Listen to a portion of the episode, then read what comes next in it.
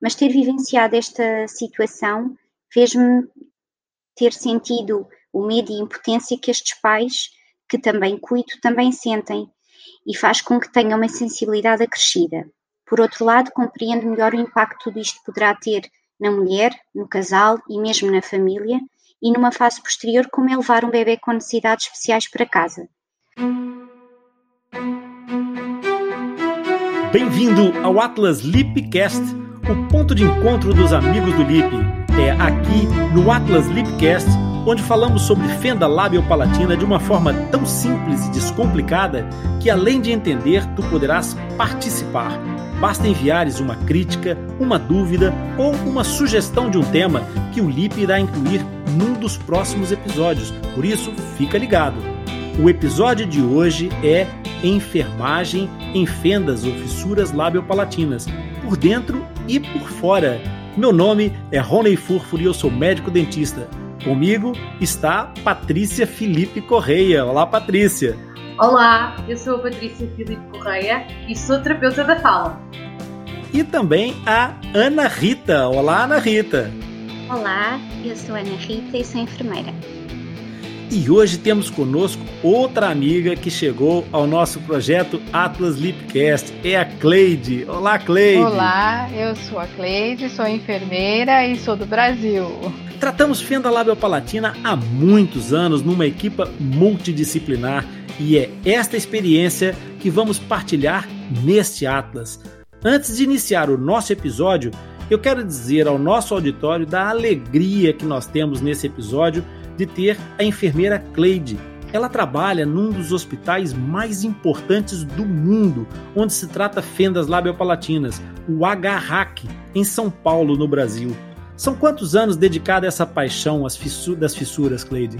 Já são 35 anos onde eu comecei conhecer, vendo os pacientes com fissura labiopalatina e outras anomalias e vivendo essa experiência no, no meu dia a dia foi uma, uma paixão que foi crescendo e dedicada a prestar assistência a esses pacientes e contribuir assim de modo efetivo na reabilitação desses bebês e também de pacientes adultos.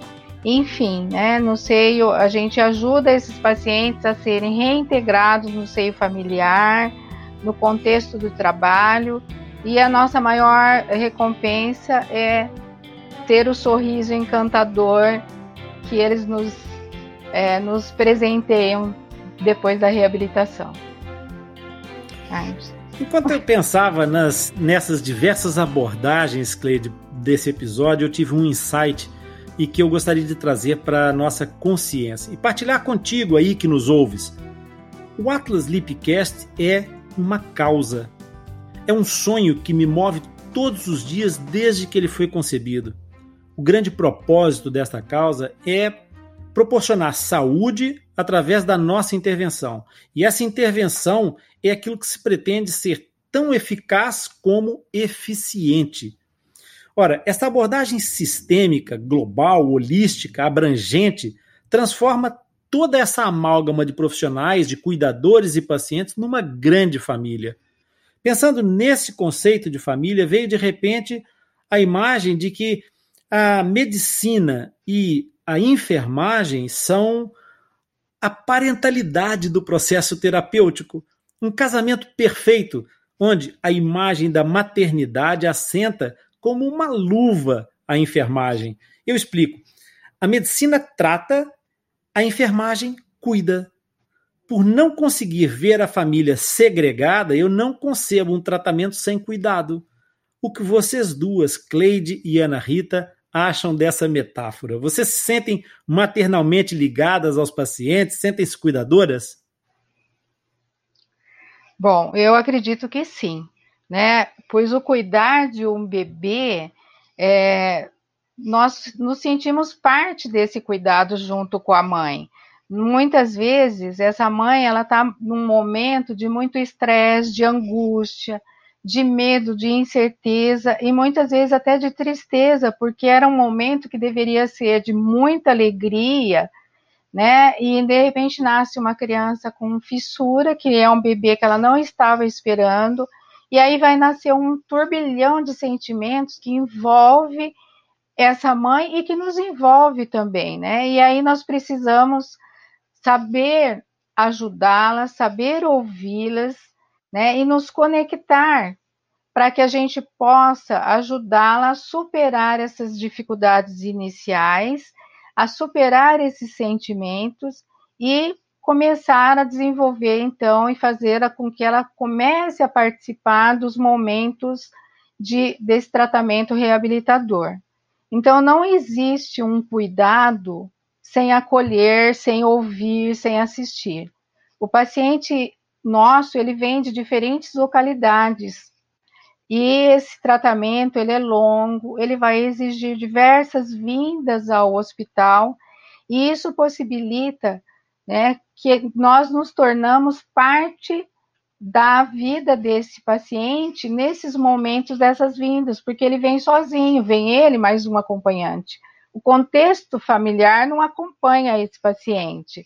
E nós, nesse momento, tentamos suprir um pouco essa necessidade né? Fazendo é, esse aporte entre esse cuidador, que nós chamamos de cuidador a mãe, para ajudá-los a superar esse período em que ele fica com a gente aí, que pode ser 48 horas, uma semana. Então, nós é, acolhemos esse paciente e ajudamos ele a superar esse momento tão difícil. Uh, eu gostei bastante dessa, dessa metáfora, é bastante ilustrativa. Uh, eu tenho o privilégio de trabalhar numa, numa unidade em que este casamento até é bastante moderno entre a medicina e a enfermagem. Existe uma excelente cooperação entre o casal, se assim posso dizer, em que os médicos não têm uma abordagem que se resume uh, ao tratar e nós, enfermeiros, cuidamos com enorme rigor científico e técnico que uma unidade de cuidados intensivos necessariamente exige e sem dúvida uh, que me sinto cuidadora, diria mesmo maternal. Talvez por atuar, trabalhar com bebês no início do ciclo de vida ou pela minha experiência enquanto mãe, também proporcionar a maior empatia com as famílias que cuido, mas sim, sinto muito cuidadora.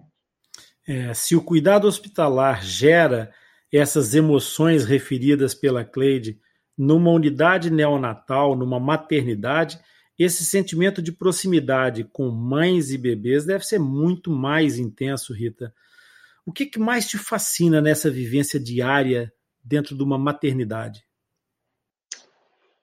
Bom, uh, para contextualizar as pessoas que nos ouvem, eu trabalho numa maternidade, como referiste, na maternidade Dr. Alfredo da Costa, em cuidados intensivos e intermédios neonatais. E sem dúvida que cuidar destes bebés e famílias é muito intenso. Para quem não sabe, na neonatologia, cuidamos de bebés muito vulneráveis, a grande maioria prematuros, ou seja, que nascem antes das 37 semanas de gestação, de gravidez, ou bebés que, apesar de nascerem no tempo certo, previsto, apresentam dificuldades na adaptação à vida extrauterina, estão doentes ou são portadores de malformações congénitas. Estes bebés necessitam de cuidados emergentes e de estabilização até terem condições para irem para casa com a sua família, o que pode levar dias ou meses. Para, para além de toda a adrenalina e de toda a, toda a parafernália de equipamentos, medicação e técnicas que temos que dominar, também vivemos momentos muito emotivos numa unidade de cuidados neonatais. Estes bebés, na maioria dos casos, estão separados da mãe ao nascimento. As mães vão para casa com alta e os bebés ficam internados e por vezes ficam internados muito tempo, longe das, da família, pois o avanço científico e tecnológico tem permitido sobreviver crianças com situações cada vez mais complexas tornando deste modo algumas altas muito tardias e também muito complexas. Em determinadas fases de internamento, muitos destes bebés correm risco de vida. Alguns recuperam, outros acabam por falecer, contrariando o ciclo de vida, o que é muito difícil para nós enquanto equipa e é devastador para as famílias. E nós acompanhamos tudo isto muito perto, o que mais me fascina é mesmo esta partilha, é o poder fazer parte da história destas famílias que têm um percurso tão exigente e é testemunhar todos os dias a resiliência destes pequenos guerreiros e das suas famílias. É o colocar pela primeira vez o bebê ao colo de uma mãe ou de um pai, ou a última, ajudando os pais a despedirem-se do seu bebê e a dar reconhecimento à sua existência por mais breve que ela tenha sido. é ver estes guerreiros crescerem ou ver os pais dos que partiram visitarem-nos ou escreverem-nos com a mesma gratidão. É isto. Muito bem.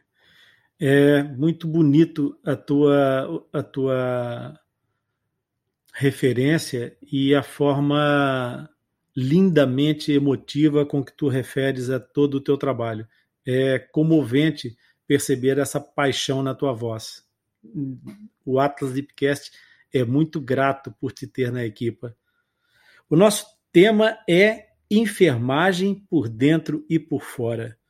Isto é, vamos poder ouvir os dois lados da história, como nós já percebemos aqui, já que a nossa enfermeira Ana Rita, além da sua visão profissional, é a Rita, mãe de uma criança portadora de fenda lábio-palatina, no caso de uma fenda palatina exclusivamente. A Leonor nasceu com uma fenda exclusivamente palatina. Ana, Rita, acha que esse encontro mãe-enfermeira. É... tu achas que esse encontro mãe e enfermeira tornou as coisas mais difíceis ou mais fáceis? Uh, é verdade. A minha história é um pouco particular, pois sou enfermeira uh, de bebés vulneráveis e também sou mãe de uma menina que nasceu com fenda do palato, como o Dr. Rony já disse, que se enquadrava na sequência de Pierre Robin. A sequência de Pierre Robin é uma situação um pouco mais complexa, mas vamos ter um episódio exclusivo para falar uh, sobre esse tema. Como é que eu vivi isto tudo e como foi este encontro, então, mãe e enfermeira? Este encontro foi quase imediato. Nós não tínhamos diagnóstico pré-natal e também não soubemos logo no momento do parto. E fui eu que no dia seguinte, já com o treino de, de trabalhar nesta área, identifiquei a fenda pela primeira vez. Comecei logo a ser mãe e enfermeira naquele momento, pois para além do meu sofrimento enquanto mãe, também fui transmissora da má notícia e nós, da área da saúde, sabemos como isto é tão pesado. Eu fui transmissora da má notícia para as pessoas que eu amava, para o meu marido, para a minha mãe, para o meu pai, e não foi fácil. Uh, para além disso, é tão duro quando, após um parto, que foi longo, que foi duro, era a minha primeira bebê, uh, o bebê nos é retirado do colo. O não estar na barriga, mas também não estar no colo, deixa um vazio indescritível e é muito confuso uh, para qualquer mãe. Uh, depois, constatar que a minha filha era um bocadinho diferente daquilo que eu tinha idealizado, não é? Do padrão que qualquer mãe deseja. Uh, o mundo parecia querer desabar à minha volta e, e, todos os projetos que eu tinha, estava até inclusivamente fora de Portugal, pareciam estarem a ser roubados de imediato.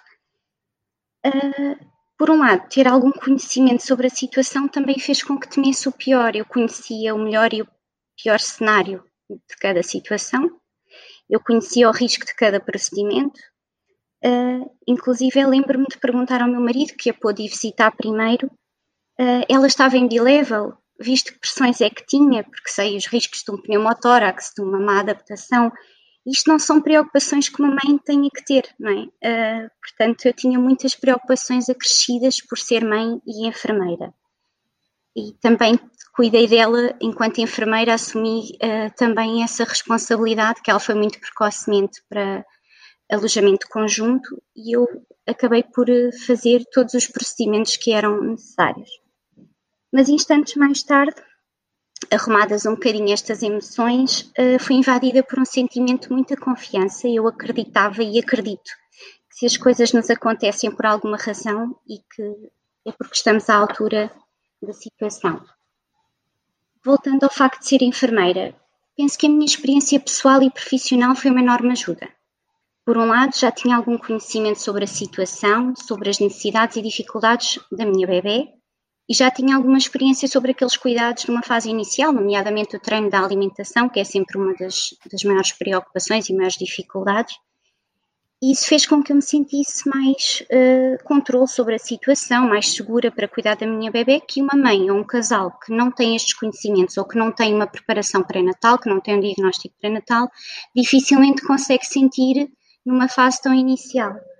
Por outro lado, o facto de ser enfermeira, e pegando aqui no episódio com o Carimel sobre o protagonismo, potenciou que eu assumisse este papel protagonista assumindo a responsabilidade quase exclusiva da situação e dos cuidados à minha filha. Isso, obviamente, teve muitas repercussões a diferentes níveis, uh, quer conjugais, pessoais, emocionais, físicos, inclusive de exaustão.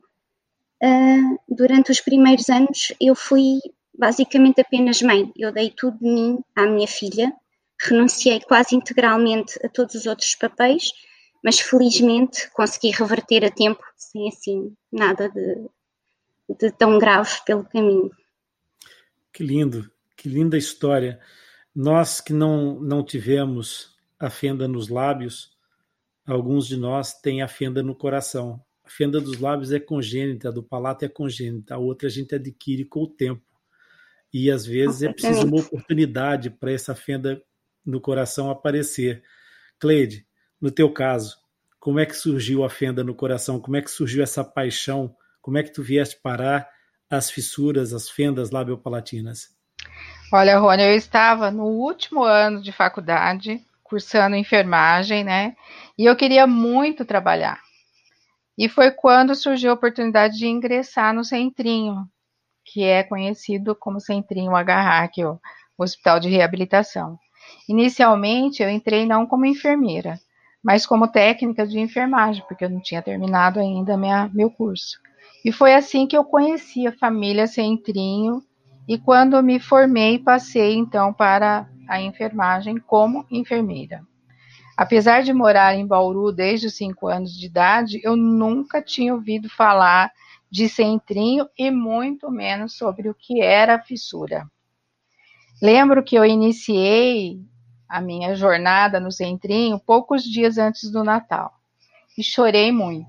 Chorei muito por alegria de estar começando a trabalhar, mas ao mesmo tempo com algum mito de revolta, misto de revolta por ver aqueles pacientes fissurados, Tive também a infelicidade de, naquele momento, pegar um paciente com anomalias cranifaciais mais extensa, e aí eu tive essa, essa, esse misto todo de sentimentos, e aos poucos eu fui entendendo todo esse processo, essa vivência, e fui me apaixonando. Né? Isso foi me conquistando aos poucos, e eu senti que os pacientes precisavam de mim ali e como às vezes como a mãe fala, né? Como a, a fala da nossa colega enfermeira amiga e a Ana Rita falou, né? A gente precisa saber não por que que aconteceu, mas para quê. Então, para que que eu estava ali naquele momento, né? Para que que Deus me deu essa oportunidade de estar tá começando um trabalho e me apaixonando por esse trabalho. Então, com certeza, porque eu podia contribuir de alguma forma mais para que a, ajudasse essas famílias, essas mães, esses pais. Então, eu percebo que quando nós somos, o quanto nós somos despreparadas para lidar com o momento de uma criança, o nascimento de uma criança com fissura, né, seja de lábio, seja de palato, tanto no aspecto físico quanto no emocional no emocional como profissional e no emocional da mãe, né?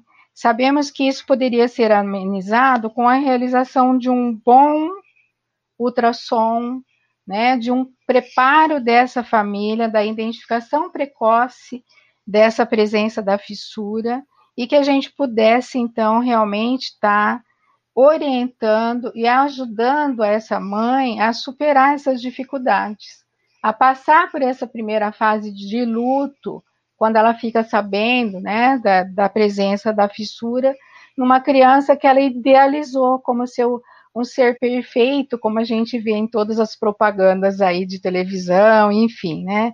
E aí a gente pudesse realmente estar tá ajudando a, a, essa família a superar isso e vir realmente a amar essa nova criança, né? E estando preparada para prestar os cuidados de forma mais adequada.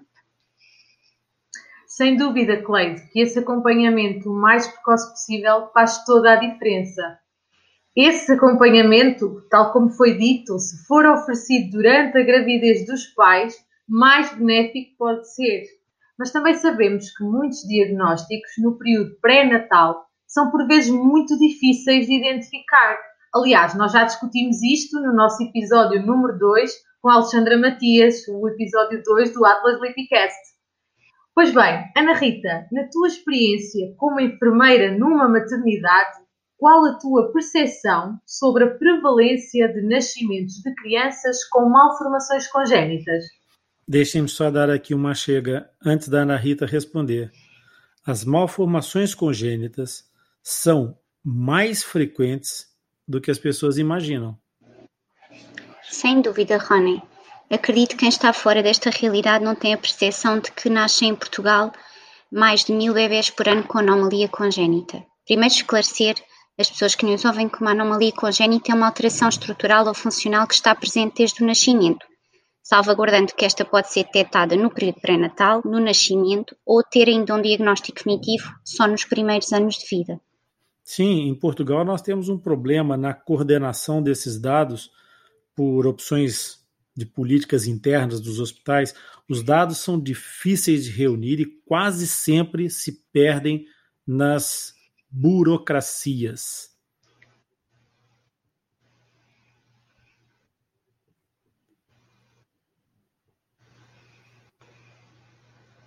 Sou eu? És tu, Cleide.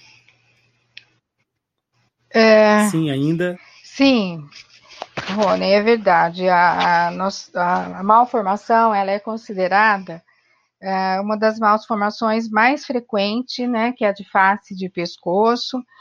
E a cada mil nascimentos vivo, uma criança é acometida da fissura de lábio e palato, né? E no Brasil a gente tem uma referência de a cada 650 nascimentos, uma criança nascer com, é, nasce com a presença da fissura.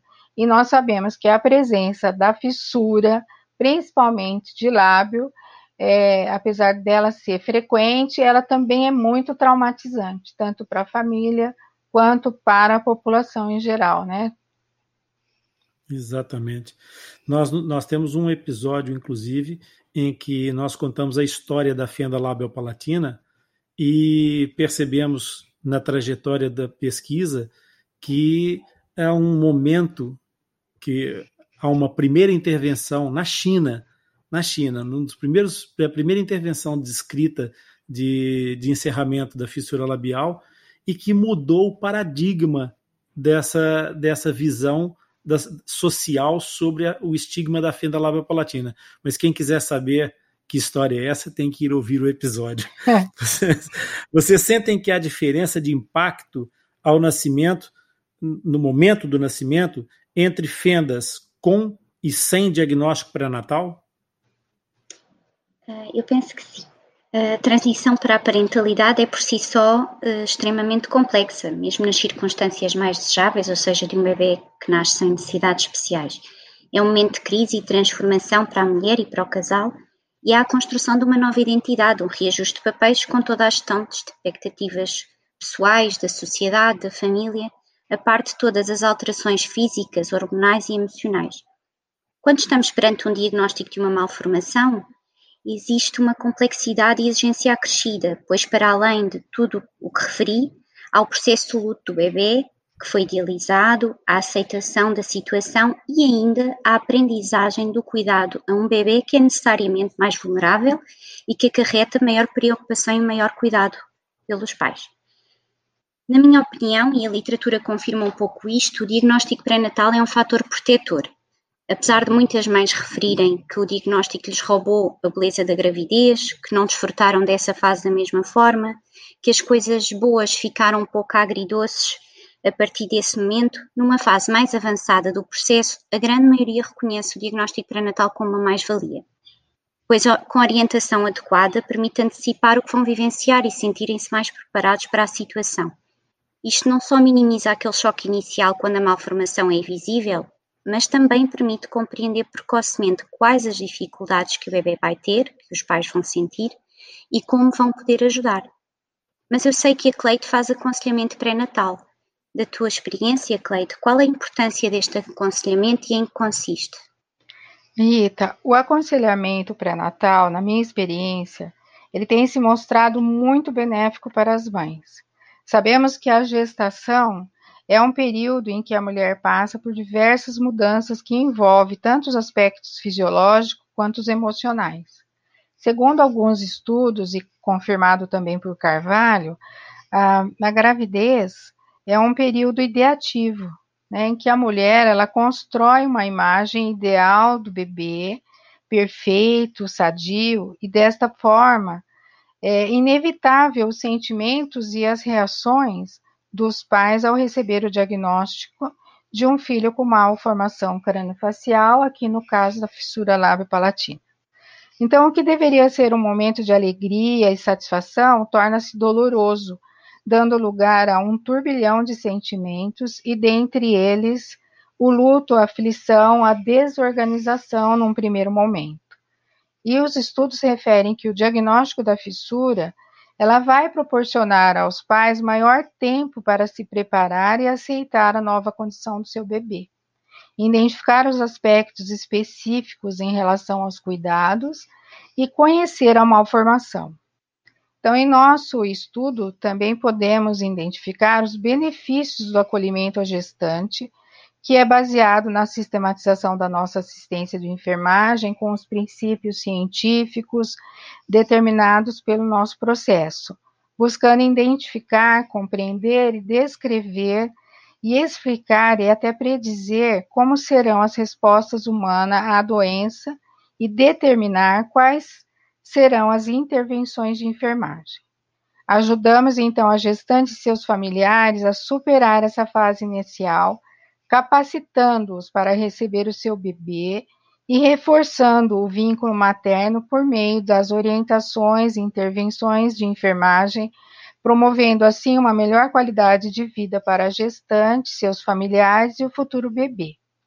As orientações envolvem o nascimento, desde os primeiros cuidados, a alimentação, as etapas da reabilitação, a puericultura, a higiene oronasal, o desenvolvimento da fala e os encaminhamentos a outros profissionais quando necessário.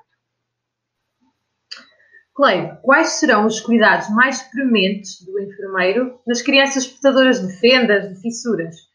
Isto mesmo no momento do parto. Então, os cuidados iniciais, Patrícia, no momento do nascimento, eles devem ser iguais a qualquer bebê normal. Após o nascimento, então, o recém-nascido é exposto a um mundo completamente novo de sons, cores, fragrâncias, sensações, muita luz, frio. E é o início, então, de uma nova fase onde ele se adapta à vida extrauterina com inúmeras alterações fisiológicas, principalmente a transição né, da circulação fetal placentária para a respiração independente, bem como as adaptações dos outros sistemas e também as adaptações comportamentais. Então, além de todas essas alterações que o recém-nascido está passando, poderá ser necessário auxiliar a mãe e o bebê para o início, principalmente da amamentação. Por quê? Quando nasce um bebê, nasce também uma mãe, que muitas vezes não sabe como fazer isso, principalmente se for uma mãe de primeira viagem, como nós dizemos, né? Uma primípara, Aqui, né? Então, essa mãe pode ter dificuldades como qualquer outra mãe, só que acentuado pela presença da fissura. Então, é, nós temos que estar ali do lado para tentar auxiliar e ajudar essa mãe a passar por essas novas dificuldades. Então, é, nesse primeiro momento, o bebê deve ser apresentado para sua mãe, que carregou esse bebê durante nove meses. Vocês podem verificar pela fala da Ana, então, o que ela sentiu quando ela não pôde ver o seu bebê. Então, veja bem, você tira o bebê da mãe porque ela tem uma fissura, você não coloca essa mãe no colo da mãe, né, no colo dessa mãe para ela poder sentir esse bebê, para esse bebê fazer toda a procura de busca, de apreensão, de tentar chegar ao seio materno, que é o que é esperado, né, por essa criança. E posteriormente, as avaliações têm que ser, é, é, ser é, desenvolvidas as avaliações todas que vão ocorrer, né? Com relação a se essa criança vai conseguir mamar, se ela está fazendo ou tendo a, a, o processo de, de busca e apreensão, que é a pega do bico materno, e posteriormente a verificação também do aspecto dessa mama, né? Como que é essa mama? Essa mama tem o bico do seio, que favorece a amamentação, que vai contribuir para essa amamentação mais efetiva, né? Tá tendo muito engorgitamento, tá descendo muito leite. Então a criança tem todas as avaliações normais acrescida das avaliações específicas com relação à amamentação. E aí, se for o caso, muito, às vezes precisa até passar uma sondinha para que essa mãe aprenda a, a, cuidar desse bebê, a amamentar esse bebê, e essa criança vir aprender a mamar e, se necessário, a gente já também pede ajuda e colaboração da fono para estar tá fazendo as orientações pertinentes para facilitar a vida desse bebê e dessa mãe. Sim, sem dúvida, porque há muitas outras formas de continuar com o aleitamento materno, mesmo que não se consiga a pega ao peito, mas há essas todas as questões que são muito importantes para se manter também essa vinculação entre a mãe e o bebê que é tão importante. Uh, e lá está, é, é, mesmo importante procurar dar esse conforto à mãe nesse momento que é tão único, não é? Tal como nós falámos aqui. A amamentação, e é importante nós não nos esquecermos disso, ela deve ser prazerosa, tanto para o bebê como para a mãe. E muitas das vezes uh, a mãe acaba por se esquecer disso e acaba por se sujeitar ou acabam por se anular e enfrentam determinadas dores na tentativa de dar o melhor ao seu bebê, mas isso não é suposto acontecer dessa forma. Uh, sem dúvida. Uh, o conforto da mãe é igualmente, se não mais importante, até porque, se pensarmos em termos fisiológicos, a hormona responsável pela saída do leite é a ocitocina, que é também chamada a hormona do amor e do prazer. Se tivermos uma mãe desconfortável, com dor ou muito ansiosa, este processo poderá ficar à partida comprometido. A maior parte das mães, salvo algumas exceções ou partes muito antes da data prevista, no momento do nascimento já estão informadas acerca do aleitamento materno e já tomaram a decisão se querem ou não amamentar o seu bebê. E devemos respeitar essa decisão. Podemos reforçar os benefícios para ambos, motivar a mãe para a amamentação, mas posto isto, se a mãe decide não amamentar, devemos respeitar sem julgamentos. Também devemos perceber se também já teve outras experiências anteriores, se já amamentou, como é que correu, o que é que considerou mais difícil, como é que foi a sua subida do leite, depois já explico o que é que nós chamamos de subida do leite, e até que idade amamentou os outros bebés. Se for a primeira vez, perceber o que lhe foi transmitido, porque algumas mães também têm uma visão muito cor-de-rosa da, da amamentação e temos que gerir aqui algumas expectativas. Explicar que pode envolver alguma dor, de facto, e que há formas para lidar com isso. O que pode sentir no seu corpo com a subida do leite, explicar que quando o bebê for à mama, pode as primeiras vezes sentir dor, sentir contrações, os primeiros dias, mas que são contrações boas, é útero a retomar o normal. Um, explicar que as diferentes posições em que pode amamentar o seu bebê, o posicionamento em que o bebê deve estar, como é que ela identifica se ele está a fazer uma boa pega, e aqui a dor é um sinal importante porque se a pega for bem feita, não é suposto sentir dor uh, no mamilo. Uh, explicar as dificuldades específicas do bebê com fenda e tranquilizar que nem sempre se consegue de uma primeira vez uh, uma boa pega, logo com sucesso, a primeira vez que o bebê vai à mama. E isto é válido para qualquer mãe e para qualquer bebê, independentemente de ter ou não uma fenda. Outro aspecto importante é a privacidade, que em contexto hospitalar nem sempre conseguimos proporcionar na íntegra, mas que podemos sempre resguardar, posicionar o cadeirão de forma estratégica para salvaguardar um pouco este aspecto. E a mãe deve estar confortável numa cadeira adequada, ou cadeirão, com as costas direitas. Não se deve debruçar sobre o bebê, que é logo a tendência da mãe é para se debruçar sobre o bebê, e nós habitualmente até dizemos uh, que é o bebê que vai à mama, não é a mama que vai ao bebê, usamos muito essa expressão na neonatologia, um, e se facilitar, oferecer uma almofada de, de amamentação para facilitar o posicionamento. os pés devem estar apoiados e, se necessário, usar uh, um apoio de pés, se a mãe for baixinha, como é o meu caso, né? e que não chegava facilmente com os pés ao chão, e muitas vezes tinha que recorrer àqueles banquinhos para estar confortável. Uh, Deve-se pedir sempre licença antes de tocar no seio materno e manipular com delicadeza. Se for necessário fazer alguma expressão, porque nem sempre o leite flui de imediato, uh, e é importante às vezes ter um bocadinho de leite logo ali no mamilo para cativar o interesse do bebê, não é? Uh, devemos avisar a mãe que vamos fazer alguma pressão e pedir que nos avise se causar dor. Uh, auxiliar sempre no posicionamento e na pega até a mãe estar completamente autónoma e confortável e quando se efetiva a pega, também se deve orientar a mãe no que for necessário e depois afastar-nos para que ela tenha alguma privacidade e desfrute daquele momento com o seu bebê. Ana Rita, deixa-me só interromper. Quem dera a todas as mães que tivessem uma Ana Rita por perto. Eu estava a nós, nós na NEL somos muito privilegiados trabalhamos muito a amamentação em diferentes uh, uh, situações, não é? Porque temos bebés prematuros que também têm uma dificuldade imensa.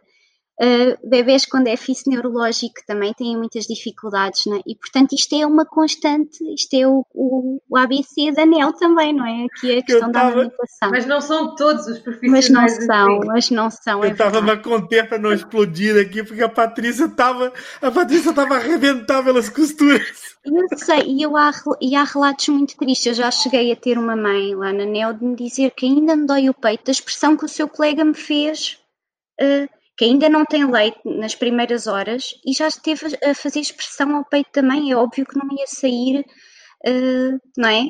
É muito menos com um estímulo tão doloroso, mas infelizmente esta questão é pertinente porque isto acontece. E, e, e é verdade o que, o que disseste, Patrícia, muitas vezes a mãe é um bocadinho esquecida aqui no meio deste processo e já estamos tão habituados a ver maminhas e a mexer em maminhas que achamos que é tudo nosso e vamos que assim, com a Essa expressão é tão de Portugal, essa expressão é muito portuguesa. Tu pegaste a ideia, Cleide? Isso é tudo nosso? Isso é tudo nosso. Isso é tudo nosso. e vamos, uh, invadimos não é, ali o, o, espaço, a privacidade da, da mulher e às vezes causa-se alguma dor e, e não vale a pena.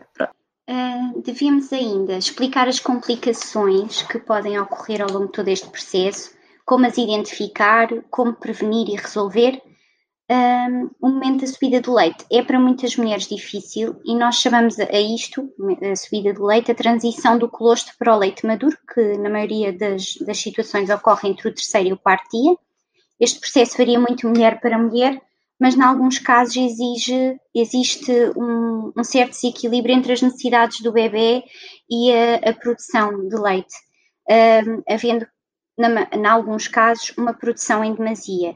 E devemos ajudar a mãe a aliviar esta tensão mamária sem estimular o peito em demasia para ajudar a regular aqui a, a produção. Há uma expressão que até diz que temos que ensinar a mama que é para produzir leite só para um bebê e não para a creche inteira. É? Porque nessa fase, às vezes, com o estímulo, uh, as maminhas enchem.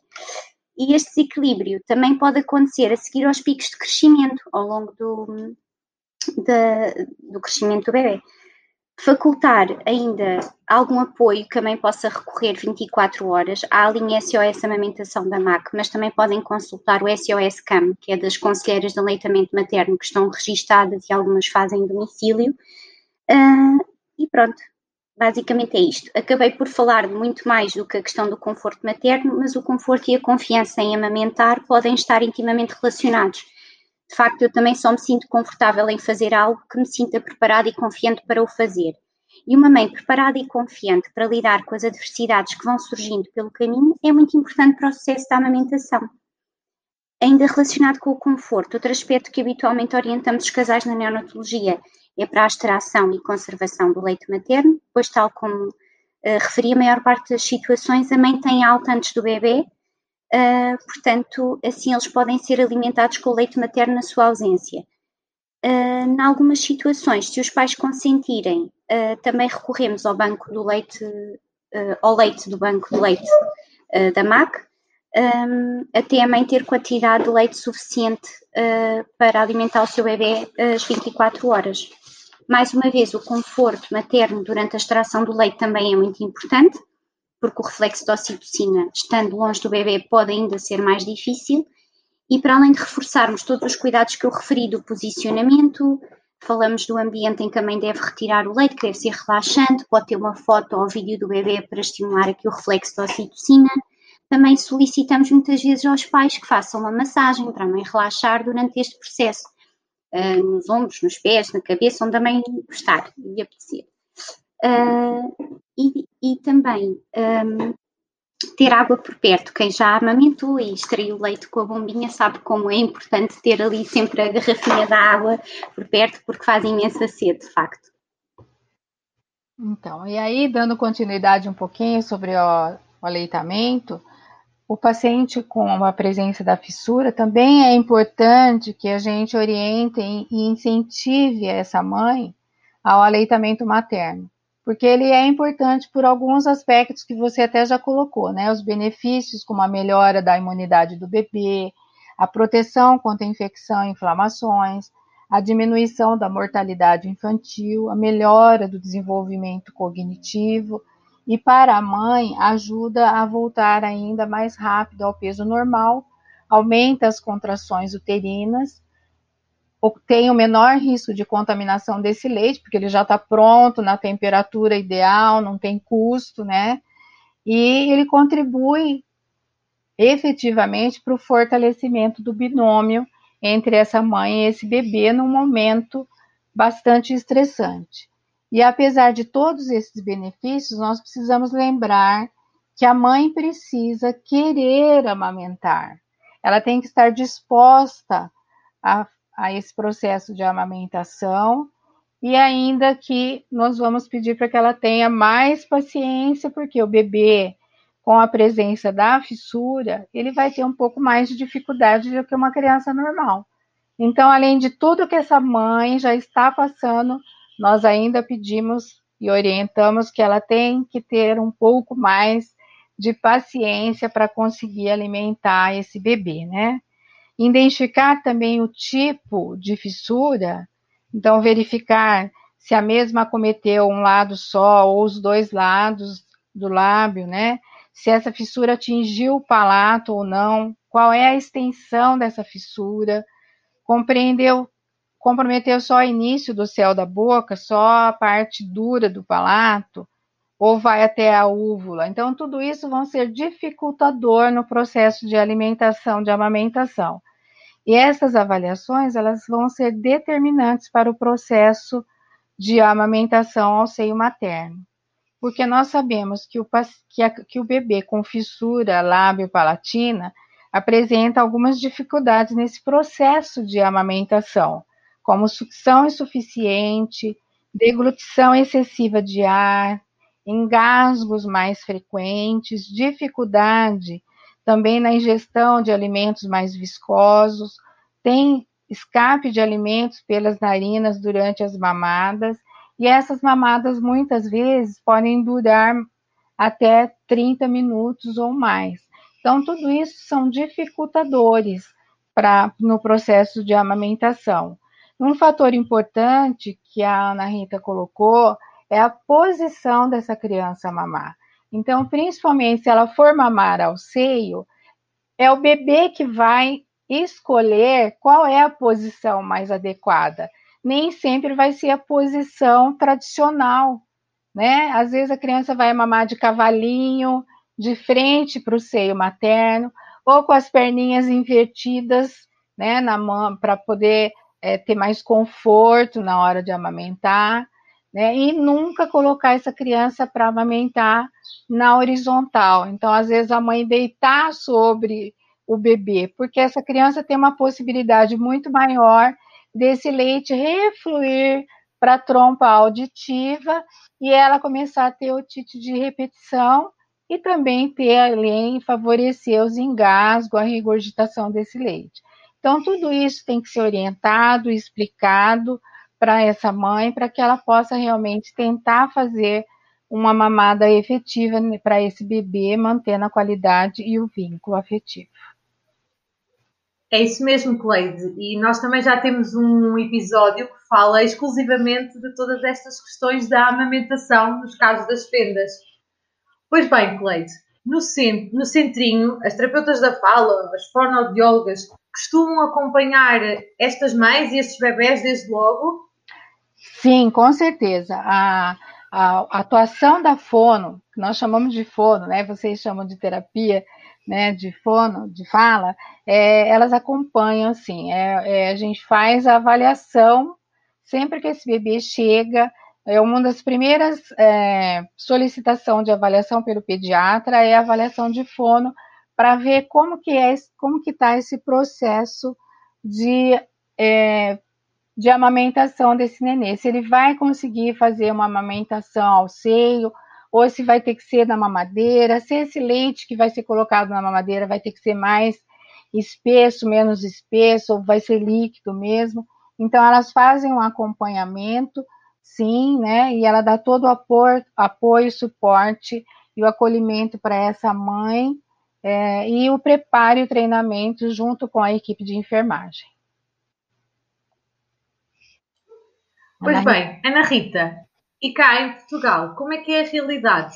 Não havendo um centro especializado, como é que os pais conseguem, será que os pais conseguem logo no hospital ter esse apoio dessa rede, dessa equipa de profissionais? Uh, infelizmente, nem todos os hospitais isso se verifica. Na MAC, de momento, não temos terapeuta da fala efetiva, são as terapeutas de, do Hospital Dona Estefânia que nos dão suporte três vezes por semana, mas existe tentativa de dar alguma continuidade, ou seja, é a mesma terapeuta que vem durante umas temporadas. Uh, já nutricionista, psicóloga, assistente social e fisioterapeuta, temos efetivos na MAC e encaminhamos sempre que se justifique. O Atlas Lipicast também desenvolve consultas multidisciplinares gratuitas, que também permite uma avaliação uh, e orientação multidisciplinar. De facto. É, as consultas, essas consultas do grupo multidisciplinar Atlas, elas são recorrentes, Ana, e elas também são sistematizadas, são sistemáticas. Elas seguem um protocolo de acompanhamento onde a avaliação do desenvolvimento das diversas áreas é reunido e observado em simultâneo, para que se possa dar a orientação aos pais e, além disso, indicações aos profissionais externos que seguem esses fissurados, independente da sua área geográfica de residência, mas sempre em estreita sintonia e em contato conosco.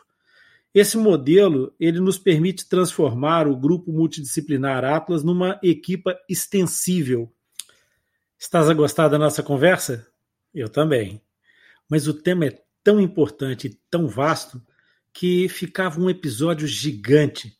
Por isso eu tenho a certeza que tu gostarás de saber que nós vamos continuar essa conversa no nosso próximo episódio. O quê? Um mês à espera? Claro que não.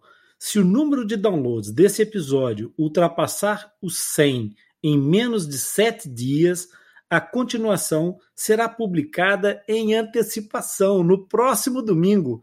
Um Atlas Lipcast extra para que esta conversa não pare. Agora é contigo. Partilha, convida os teus amigos para ouvir e aprender sobre esse tema. Assim, tu não precisarás esperar um mês para saber o que rolou nessa conversa. Já te tornaste um mapa? Quantos amigos já trouxeste para esse projeto? Se tu gostas do nosso podcast, da nossa mensagem, então subscreve o Atlas Lipcast e ativa as notificações. Assim, sempre que houver um novo episódio, tu serás o primeiro a saber. E partilha, partilha os episódios. Mas se tu queres mais, nós temos uma surpresa para ti. Para continuar a viabilizar a continuidade e o crescimento do projeto Atlas, nós também estamos a criar uma loja online. Esse projeto está a criar uma tribo, uma comunidade. Na nossa loja online, tu vais encontrar alguns artigos especiais para estarmos sempre por perto.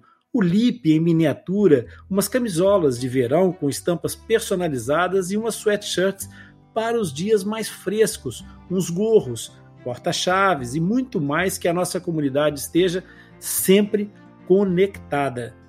E há também o nosso canal do YouTube, um conteúdo exclusivo disponibilizado numa área reservada para acesso exclusivamente aos Mapa Lipcast. isto é, os membros ativos do Projeto Atlas. Agora não faças a confusão. O podcast é aberto a todos e estará sempre disponível para ouvir quando e as vezes que quiseres. Apenas o canal do YouTube terá uma área de acesso restrito. Se quiseres tornar-te um Mapa Lipcast, pode ir ao site www.atlaslipcast.com e lá encontras as diversas maneiras de entrar para essa comunidade. Com a tua ajuda, poderemos criar um conteúdo, expandir a nossa capacidade de ajudar mais pessoas e, quem sabe, até onde poderíamos levar esse projeto. Se não podes tornar-te um mapa, há outras formas de nos apoiar com a tua classificação, com as tuas estrelinhas e principalmente ao partilhar. Vamos fazer o podcast atingir o maior número de pessoas e, em troca, nós vamos ajudar-te a entender e a aprender mais sobre esse tema que é tão importante para todos nós. Agora, se vocês quiserem dar uma palavra de despedida e um até já para os nossos ouvintes, passo a palavra a vocês. Cleide. Espero que vocês tenham gostado da, do Lipcast de hoje e que vocês possam aproveitar bastante e ter um pouco mais de conhecimento sobre aquilo que a gente faz e como a gente trabalha no nosso dia a dia, que é com muito amor, carinho, determinação e que possamos ter contribuído com vocês. Até breve. Ana Rita? Foi com muito carinho que expus aqui um pouco da, da minha vida, da minha experiência enquanto mãe, enquanto enfermeira e também da vida da minha filha. Espero que, que tenham gostado. Uh, uh, e não percam os próximos episódios. Patrícia. Obrigada por todas as vossas partilhas e até breve. Então agora fica ligado, pois o próximo episódio vai ser incrível e eu tenho a certeza que tu vais gostar. Visita nosso site, o LIP espera por ti. Obrigado pela tua audiência e por estares conosco nessa jornada.